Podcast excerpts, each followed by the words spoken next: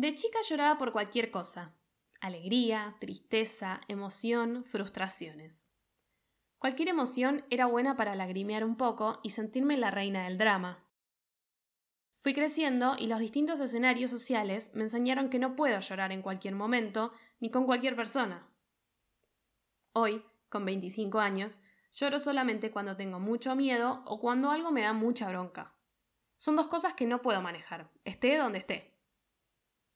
En mi oficina somos alrededor de 50 personas, y como casi en todos lados, soy siempre la más chica. Tengo el recuerdo de dos tardes muy puntuales en las que me encerré en el baño para que nadie me vea llorar, pero esa tarde fue diferente. Esa tarde estaba volando de bronca y no me importó que se me note. Fue cuando mi jefe me dijo que iban a notificarme por algo que yo no había hecho. Me senté porque empezaron a temblarme las rodillas, como me pasa cuando lloro con mucha carga. Sentí cómo me brotó la primera lágrima, y desde ahí no pude parar hasta la noche. Era injusto. Yo no tenía pruebas para defenderme, ni ellos tampoco tenían pruebas para inculparme. Era mi palabra contra la de alguien que no conocía, y nadie elegía creerme. Estaba frustrada, indignada, desconsolada. Discutí y argumenté todo lo que pude, y finalmente me fui. Caminé cincuenta minutos por el maldito microcentro porteño que ninguna calma sabe darme. Uno puede ir llorando por la calle más transitada del país, que nadie se va a dar vuelta y preguntarle si está bien o si necesita algo. Y hay una parte de mí que adora ese anonimato, esa invisibilidad, esa oportunidad para estar completamente sin disfraz y no ser juzgado. Pero no es reconfortante, no es acogedor, no se siente como en casa. Volví, con los cachetes rojos y los pies llenos de ampollas. Trabajé a cara de perro las dos horas que aún faltaban para poder ser libre. Y de pronto me di cuenta que no tenía ganas de irme a mi casa. No quería ir a mi departamento de dos ambientes en donde había silencio y soledad.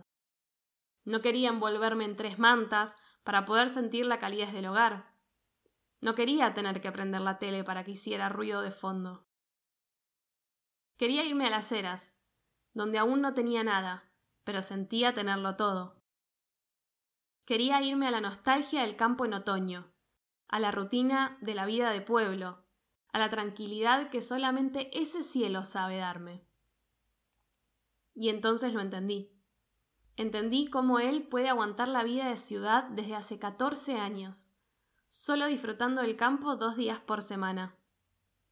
El campo te carga de paz, te va lleno con la esperanza de que la vida puede ser realmente así, que existe un lugar paralelo en el que las personas disfrutan de su rutina y llevan vidas felices que no es necesario vivir corriendo para llegar a algún lugar y que todos los males del mundo se pueden curar simplemente mirando el cielo y llenando los pulmones con aire puro de campo.